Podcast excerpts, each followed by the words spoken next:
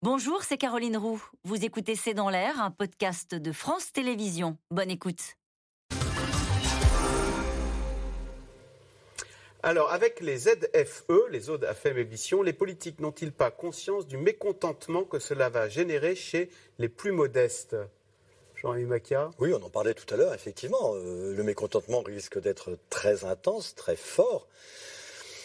Euh, alors, il y a un peu de schizophrénie de la part des, des, politiques. D'un côté, ils sont obligés de le faire à cause, en raison des, engagements pris au niveau européen. Sinon, euh, la France est passible, la France comme d'autres pays, hein, mm. est passible d'amende. D'un autre côté, il peut y avoir une grogne sociale dont on ne voit que les prémices aujourd'hui, mais qui, d'après tout ce qu'on entend sur ce plateau et, et ce que certains observateurs bien informés prévoient, pourrait prendre une ampleur euh, très bah, grande. les gilets jaunes, c'était pour moins que ça. Hein. C'était pour beaucoup moins que ça. Oui. Mm. Parce que, accessoirement, une fois qu'il y a les ZFE et qu'on dit aux gens, vous ne pouvez plus rouler avec vos voitures critères 5, 4 ou 3, essayez de revendre une voiture qui n'a pas le droit de rouler, la voiture, elle vaut ah. zéro. Donc le petit patrimoine financier que représente la détention d'une voiture mais laquelle voiture ne peut plus être revendue, ce patrimoine, il est réduit à. Donc c'est une claque sociale, tu as une voiture qui n'est pas bien, euh, tu ne peux plus te euh, déplacer et tu as perdu ton argent, une claque financière. Oui, c'est une triple claque. Euh, Claudius, en Meurthe-et-Moselle, les prix des voitures électriques sont en train d'exclure les classes moyennes de l'achat de véhicules euh, neufs. Euh, Sophie fait. Euh, c'est le, constat que font les constructeurs eux-mêmes et, que, et que. La voiture devient un produit de luxe. Et, c'est une chose dont on a beaucoup parlé euh, avant ce salon. Hein. C'était le, cœur de l'Observatoire 7LM cette année. Ils ont bien montré qu'on était à un point de rupture. Et puis on le voit très clairement dans les statistiques. En fait, la proportion dans les voitures neuves vendues, la proportion qui est, qui est vendue à des particuliers et celle qui est vendue à des entreprises est en train de basculer. En fait, maintenant, ce sont les entreprises qui achètent pour en faire des, enfin pour donner à, leur, euh, à, leurs employés des voitures de fonction ou alors parfois des voitures de fonction qu'ils utilisent vraiment pour leur, euh, leurs tâches euh, professionnelles et puis parfois des voitures de fonction qui sont des avantages salariaux. Et donc on voit bien que c'est ça petit à petit qui devient, c'est pas encore la partie dominante mais c'est en train de devenir, de se rapprocher de la majorité du marché. Et moins les particuliers donc il faut, on, on, voit que c'est en train de, de devenir un produits de luxe. Cela dit, les constructeurs en ont conscience et c'est leur obsession aussi, c'est d'essayer de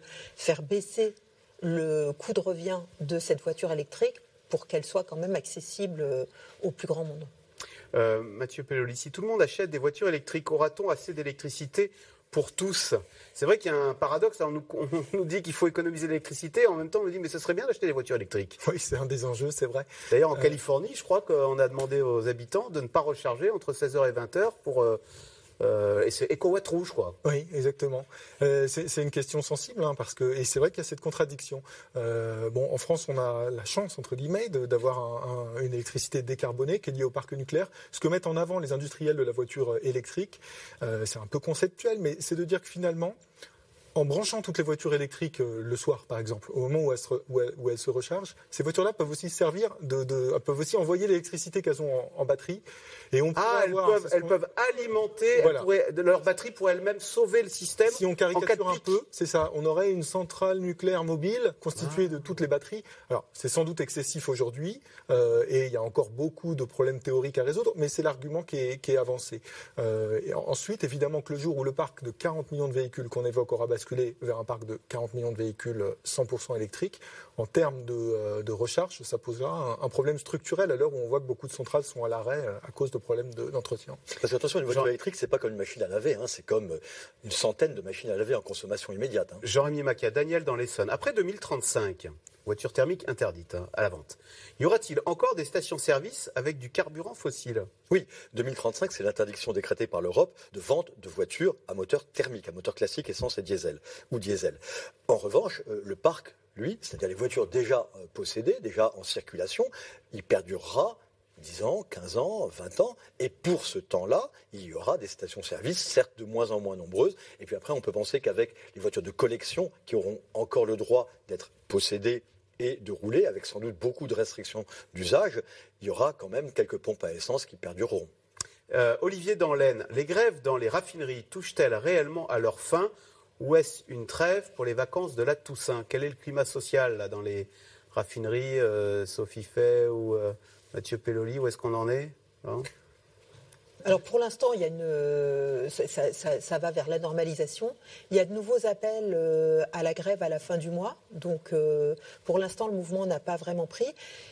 C'est le, climat, il est, très tendu. Hein. On attend de voir ce qui, aussi ce que le gouvernement annonce sur les retraites, qui est très sensible pour certaines, euh, certaines corporations. Alors, hmm. à la RATP par exemple ou à la SNCF, ce que, ce que le gouvernement peut décider sur les retraites, c'est, c'est, euh, ça peut être un, un élément euh, critique. Hmm. Mais pour l'instant, on a vu quand même que la mobilisation euh, mardi dernier. Mardi dernier n'a pas été euh, le raz-de-marée que ou le, la, grève dans les raffineries n'a pas eu l'effet d'entraînement que, que la CGT espérait. Euh, les batteries chinoises sont-elles fiables? Mathieu Pelloli Oui, globalement, c'est des bonnes batteries. On l'a expliqué au cours de l'émission. Ils sont partis avec 10 ans d'avance. Ils ont commencé à construire leur véhicule par la batterie. Aujourd'hui, ils ont des batteries de qualité. Disons que le, challenge, ça peut être aussi, euh, c'est un peu technique, mais pour faire simple, le véhicule électrique, il fonctionne soit à la batterie, et les Chinois sont très forts. Il peut aussi fonctionner avec ce qu'on appelle la pile à combustible, et ça, c'est de ah. l'hydrogène. Et ça, c'est une technologie que la France essaye d'explorer. Euh, il va sans doute y avoir des, annonces à venir. Euh, et c'est le, le, comment dire, le, challenge industriel, c'est peut-être de rattraper des Chinois sur cette technologie-là. Après, les investissements massifs ont été faits quand même sur, euh, sur la batterie, la batterie classique. Une précision, presque 100% des batteries sont chinoises dans les voitures aujourd'hui. Donc, même dans les voitures non chinoises, les batteries sont éventuellement coréennes, sinon chinoises, et même dans les batteries coréennes, il y a des éléments des éléments de batterie qui sont chinois. Euh, Sandra Wabian, c'est Alain qui s'interroge. 100% des voitures électriques en 2035.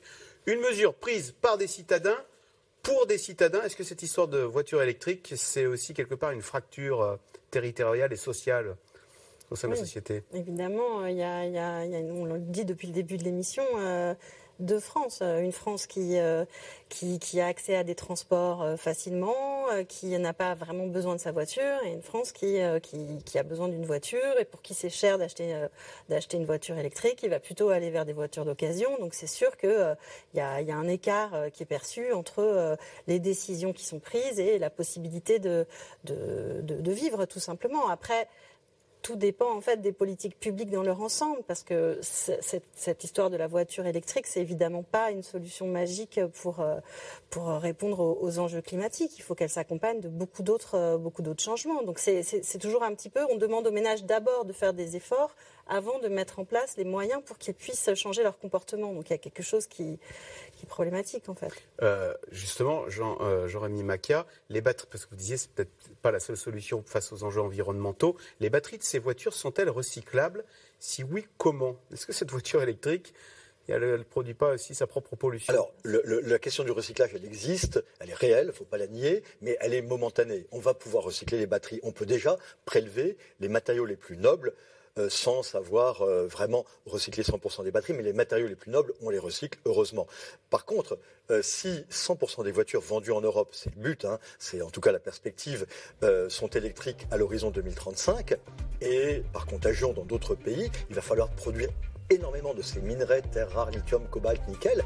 Et là, les, possibilités de la planète, un, ne sont pas infinies, ne sont pas extensibles, et deux, surtout, les conditions écologiques, humaines et écologiques dans lesquelles ça se fait, c'est extrêmement critiquable. Merci beaucoup d'avoir participé à cette émission euh, bah, pour clôturer le salon de l'automobile euh, qui s'achève ce week-end à Paris. Vous restez bien sûr sur France 5 à suivre, euh, c'est l'hebdo c'était C'est dans l'air, un podcast de France Télévisions. Alors s'il vous a plu, n'hésitez pas à vous abonner. Vous pouvez également retrouver les replays de C'est dans l'air en vidéo sur France.tv.